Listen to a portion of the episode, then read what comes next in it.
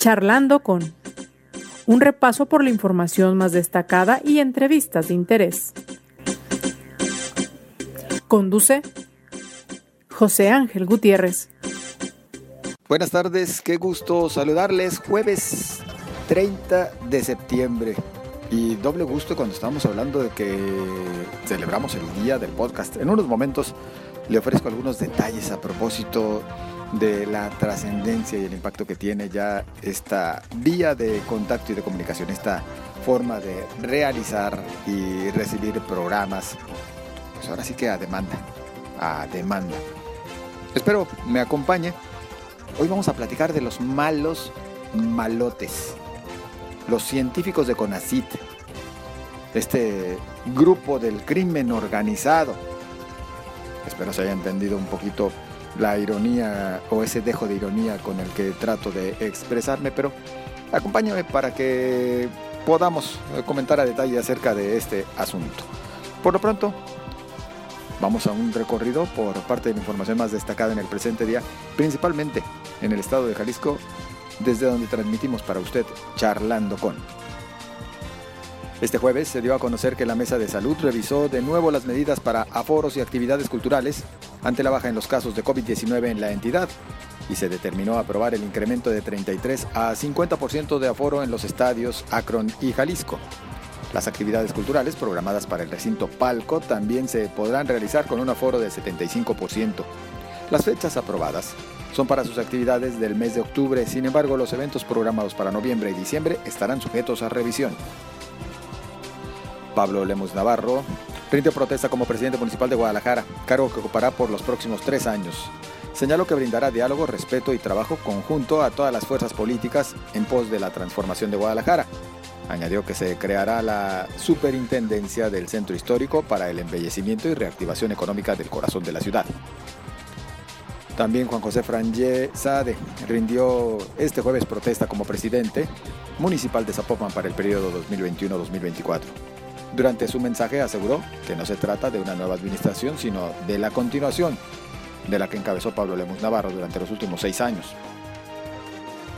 Tras rendir protesta como presidente municipal de Tlajomulco de Zúñiga, reelecto Salvador Zamora, señaló que es el único municipio de la zona metropolitana y del estado que por quinta ocasión inicia un periodo de gobierno del mismo proyecto político, indicó que el principal reto para su segundo periodo será superar el abasto de agua en las diferentes colonias que carecen de este servicio. Esta vez con la bandera de Morena, Sergio Chávez encabezará por segunda ocasión la administración municipal de Tonalá. Durante la ceremonia de toma de protesta en Palacio Municipal señaló las condiciones en que recibe las finanzas de uno de los municipios más marginados de la metrópoli y también más inseguros. El fiscal del Estado, Gerardo Octavio Solís, informó que están colaborando con la Fiscalía de Zacatecas en la investigación sobre seis jornaleros originarios de Mezquitic que desaparecieron el 22 de septiembre en el municipio de Calera, Zacatecas, después de que terminaron de trabajar. El secretario de Medio Ambiente de Jalisco, Sergio Graf, reconoce que se dan citas para verificación vehicular hasta el próximo año debido a que la demanda rebasó la oferta y muchos automovilistas se adelantaron a la fecha que les corresponde por el número de placas. Debido al buen temporal, las presas de Jalisco están todas por arriba del 96% de su capacidad, excepto la presa Calderón que ha tenido recuperación, pero se encuentra al 84%, informa la Secretaría de Gestión del Agua. En la información nacional, asegura el presidente Andrés Manuel López Obrador que se han encontrado archivos y documentos muy importantes relacionados con el caso de la desaparición de los 43 normalistas de Ayotzinapa. Parte de la información más destacada, mire, le decía, lo que estamos hoy celebrando, lo que estamos conmemorando, el Día Internacional del Podcast. Son mil millones de oyentes los que consumen podcast en todo el mundo. Suecia ocupa el primer lugar en cuanto al consumo de podcast, con 47%. Brasil e Irlanda cuenta con más de 40%. Estados Unidos y México, un tercio de este mundo de oyentes, bueno, que también atienden los podcasts. A usted que tiene a bien acompañarnos por esta vía. Muchas, muchas gracias de todo corazón. Hablábamos de los arranques de administraciones. Hay un municipio de Jalisco que pues lo hará de manera diferente. Quilotlán de los Dolores. El Congreso del Estado eligió ya a quienes serán parte del Cabildo más que del Cabildo, del Consejo Municipal, luego de que quedó anulado el proceso electoral ante los problemas de inseguridad. ¿Cuándo habrá elección? No lo saben. Dicen las autoridades que hasta que las condiciones sociales lo permitan. No es como tirar la toalla, es lo que yo vengo preguntando. ¿Usted qué opina? Y continuamos con esto. Es una información que hasta este momento en que eh, llevamos a usted charlando con, pues sigue dando bastante, así que vendrá seguramente un ajuste un poco más adelante, pero no quiero dejarlo pasar. Y es que el Tribunal Electoral del Poder Judicial de la Federación hizo público el proyecto de resolución relacionado con la impugnación del proceso electoral en San Pedro Tlaquepaque. Un comunicado del propio Tribunal Electoral desde la Sala Superior del Tribunal Electoral del Poder Judicial de la Federación dice a la letra de conformidad con los lineamientos establecidos en el Acuerdo General 9 Diagonal 2020 de la Sala Superior del Tribunal Electoral del Poder Judicial de la Federación, el magistrado Felipe de la Mata Pizaña solicitó la publicación del proyecto de resolución relacionado con la elección de integrantes del Ayuntamiento de San Pedro Tlaquepaque, Jalisco. Lo anterior en el entendido de que la transparencia institucional abona sustancialmente a la certeza y seguridad de los justiciables, así como de la ciudadanía en general. Este proyecto de resolución puede ser consultado en la página de internet del Tribunal Electoral. Y bueno, ¿qué dice este proyecto? Escuche usted la sentencia que determina lo siguiente. Uno, revoca la resolución emitida por la Sala Guadalajara en el juicio de revisión constitucional electoral SG-JRC-304 diagonal 2021 y acumulado. 2. Revoca la sentencia del Tribunal Electoral del Estado de Jalisco dictada en el juicio de inconformidad JIN 037 diagonal 2021 y acumulados. Y 3. Revoca el acuerdo del Consejo General del Instituto Electoral y de Participación Ciudadana de Jalisco por el cual declaró la validez de la elección de integrantes del Ayuntamiento de San Pedro Tlaquepaque, Jalisco. 4. Declara la nulidad de la elección del aludido ayuntamiento 5. Ordena la celebración de una elección extraordinaria. Y 6. Vincula al Congreso y al Instituto Electoral y de Participación Ciudadana, ambos del Estado de Jalisco, para que den cumplimiento a esta ejecutoria. Lo anterior con motivo de las demandas presentadas por Alberto Maldonado Chavarín y Morena. Así las cosas, el Tribunal Electoral, bueno, revoca la elección en Tlaquepaque e instruye que se realice un nuevo proceso. Así las cosas en los últimos minutos de las administraciones salientes a nivel de los municipios. Espero sus comentarios vía Twitter, arroba José Ángel GTZ, Facebook José Ángel Gutiérrez, la fanpage. Acompaña. Como grandes delincuentes, es por lo menos como viene dando el trato y el señalamiento la Fiscalía General de la República a los científicos del CONACIT. Usted seguramente conoce ya con detalle esta historia y de cualquier manera vamos a recordar en este momento cómo va el asunto.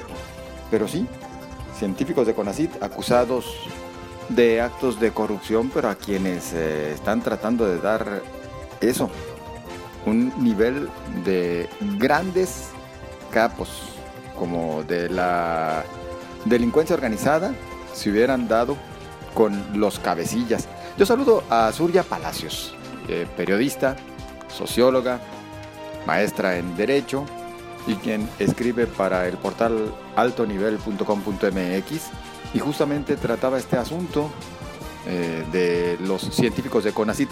Surya, ¿qué tal? Qué gusto saludarte. Hola, ¿qué tal José Ángel? Encantada de estar aquí contigo. Un saludo para ti, para todo tu auditorio.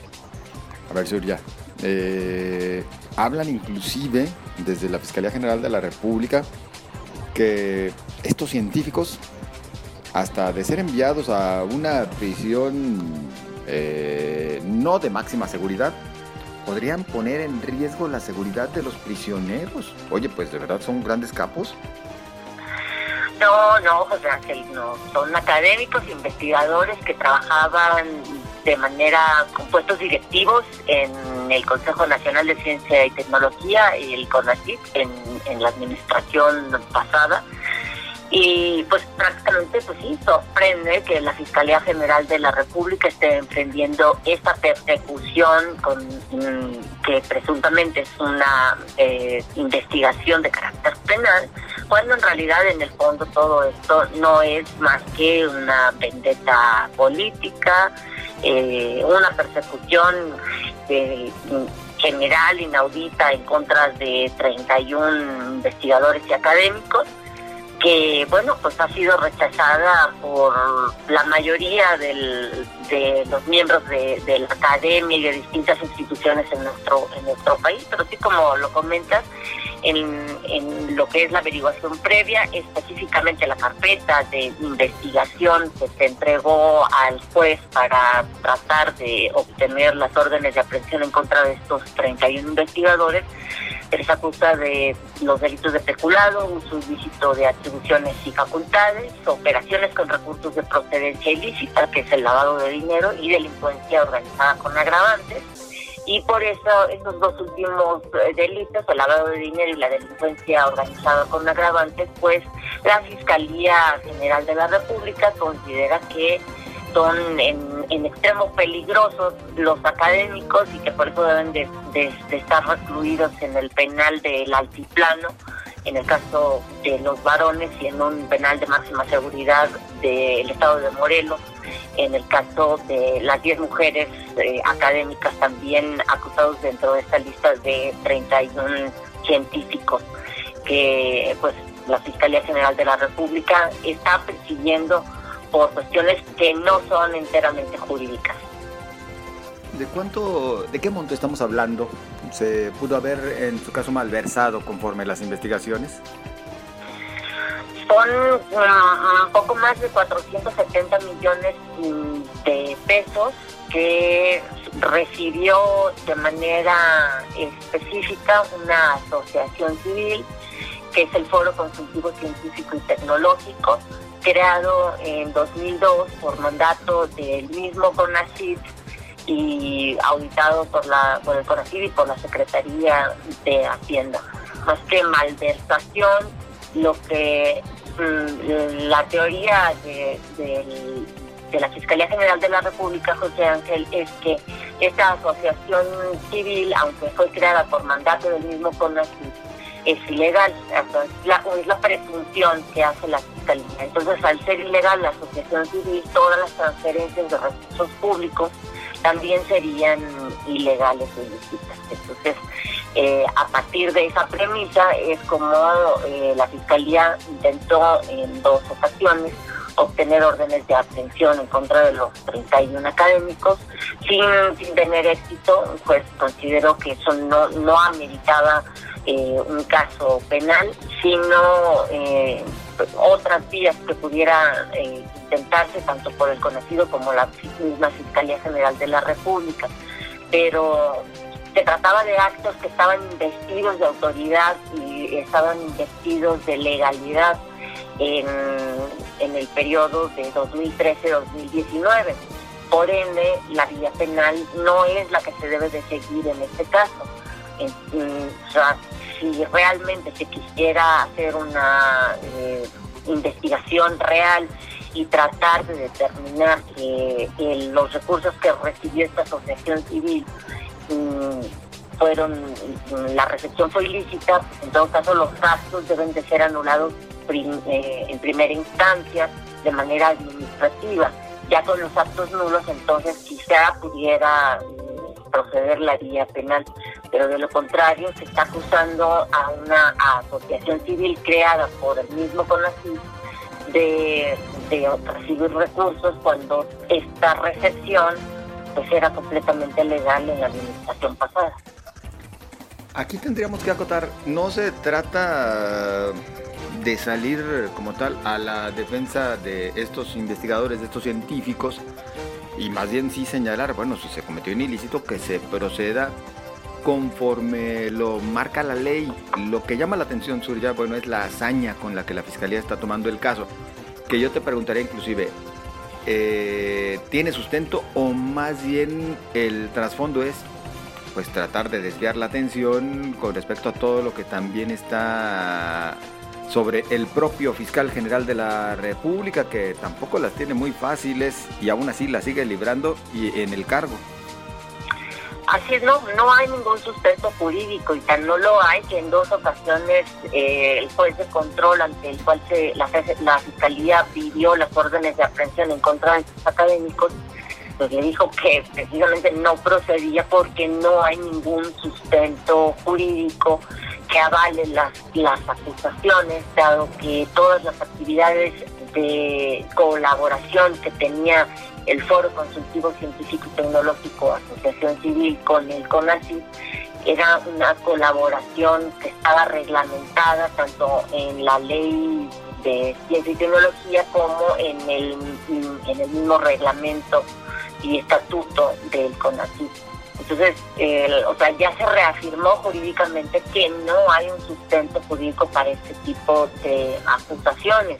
Entonces, eh, si hay alguna irregularidad en el uso de los recursos públicos, pues se debe de hacer todo un procedimiento primero en el órgano interno de control del CONACYT y posteriormente ver lo que resulte para tomar alguna decisión en cuanto a la posible sanción que, que merecerían los directivos de, tanto de que trabajaron en el CONACYT en la administración pasada como que formaron parte de este foro consultivo asociación civil. Pero hasta que eso no ocurra, pues eh, sí, pues, yo creo que contrario a lo que se ha dicho José Ángel, pues hay que defender a los, a los académicos por la simple y sencilla razón de que todos los ciudadanos en este país somos inocentes hasta que un diga lo contrario. Entonces, eh, los académicos como tú y yo somos inocentes porque ningún juez ha dicho lo contrario. Entonces, eh, el hecho de que se haga una persecución de esta manera, pues nos habla de otro tipo de intereses, de casi una vendetta política por parte del fiscal Alejandro Gersmanero, porque bueno, durante mucho tiempo eh, titular de la fiscalía, cuando todavía no ocupaba este cargo, quiso formar parte del Sistema Nacional de Investigadores y siempre fue rechazado. Entonces, algunas de los que formaron parte de los comités que rechazaron este ingreso al Sistema Nacional de Investigadores del, de GER, pues forman parte de estos 31 académicos hoy perseguidos por la misma fiscalía.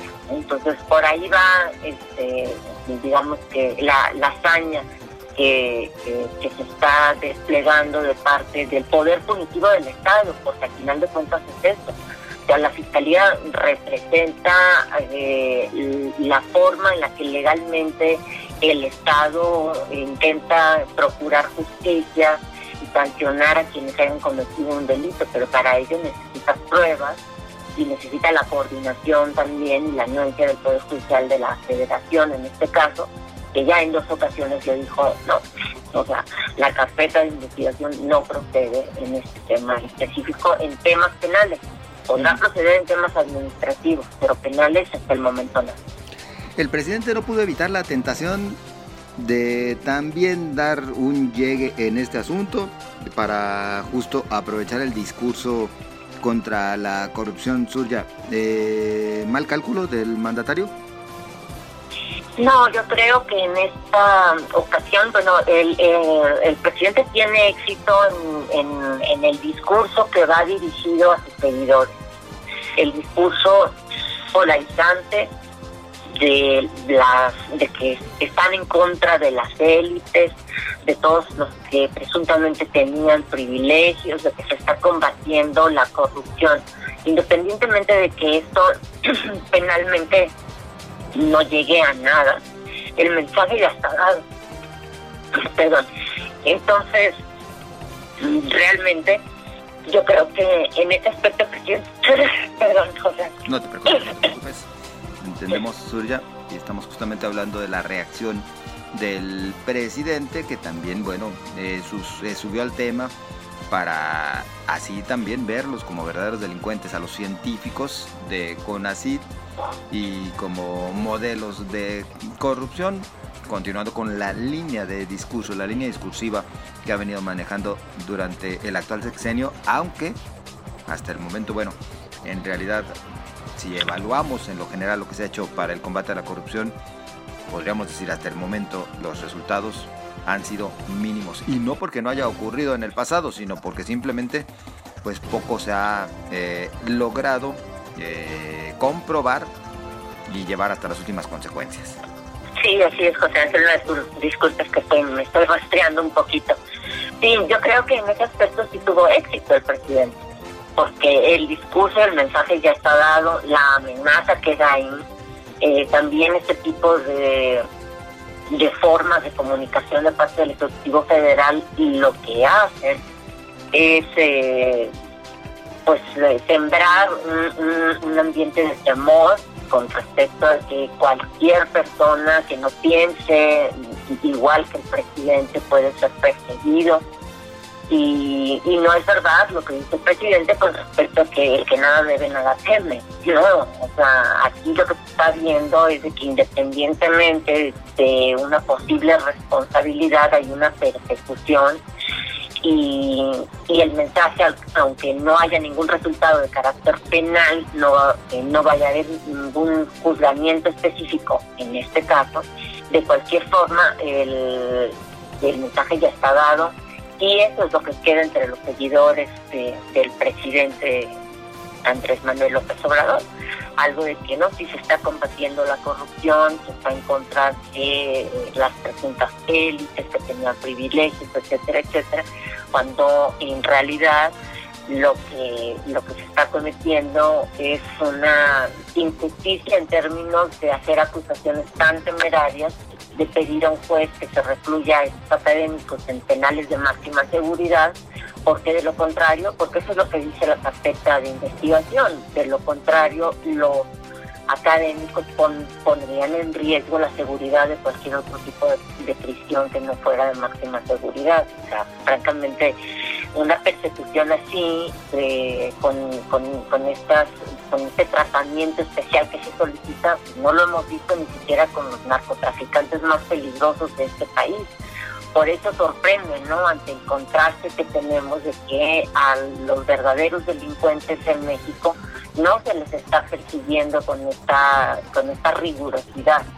Entonces, eh, destaca que, o sea, si a un narcotraficante este, se le deja libre, como ocurrió con, con Ovidio eh, Guzmán, pues realmente eh, al contrastarlo con, con este tipo de decisiones que hace la Fiscalía General de la República, los jueces, pues sí resulta exagerado, sobre todo porque uno hay otros temas mucho más importantes que preocupan a la ciudadanía en materia de seguridad pública, obviamente. Sin lugar a dudas. Y resultados de la Fiscalía General de la República también, pues eh, si nos metemos a evaluarlos, creo que todavía Gertz Manero nos eh, sale debiendo.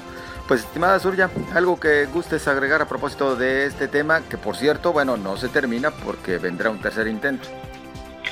Sí, así es. Este, la fiscalía tiene que modificar por completo su acusación. Este, de lo contrario, pues no va a tener éxito en el Poder Judicial de la Federación para que les ordenen órdenes de aprehensión y hay que destacar, bueno, de que el día de ayer una comisión de estos 31 científicos acusados por la Fiscalía se reunió con el ministro presidente de la Suprema Corte de Justicia de la Nación, Arturo Saldívar fueron recibidos por este y dialogaron. El presidente de la Corte les, les comentó que el Poder Judicial de la Federación seguirá actuando con entera imparcialidad, como hasta ahora lo ha hecho, lo cual les ha beneficiado porque este, a estos científicos no, no, se les, no se han otorgado las órdenes de aprehensión porque no tienen el mérito jurídico necesario para ello. Entonces, por el momento creo que el van ganando en este tema en términos jurídicos los, los científicos, la FGR ha, fracasado en estos dos intentos que ha tenido, ahora tiene que reformular por completo su acusación, pero eso sí, el desprestigio, el linchamiento mediático y el juicio que suele hacerse José Ángel en los medios de comunicación, pues ese ya queda, ya queda la duda con respecto al comportamiento de, de estos exintegrantes del Consejo. Pues Surya, como siempre, agradecidos, muy amable. Muchas gracias, José Ángel. Un saludo para todos. Muy, muchas gracias. De nueva cuenta, Surya Palacios, periodista, socióloga, maestra en Derecho, escribe en el portal altonivel.com.mx. También usted la puede escuchar con sus opiniones, sus comentarios, su análisis todos los eh, miércoles en El Timbre a través de Cabecera MX y sus eh, redes eh, sociales Azurya Palacios. Llegamos así al final de este espacio. A usted, gracias, gracias por su compañía. Nos escuchamos mañana.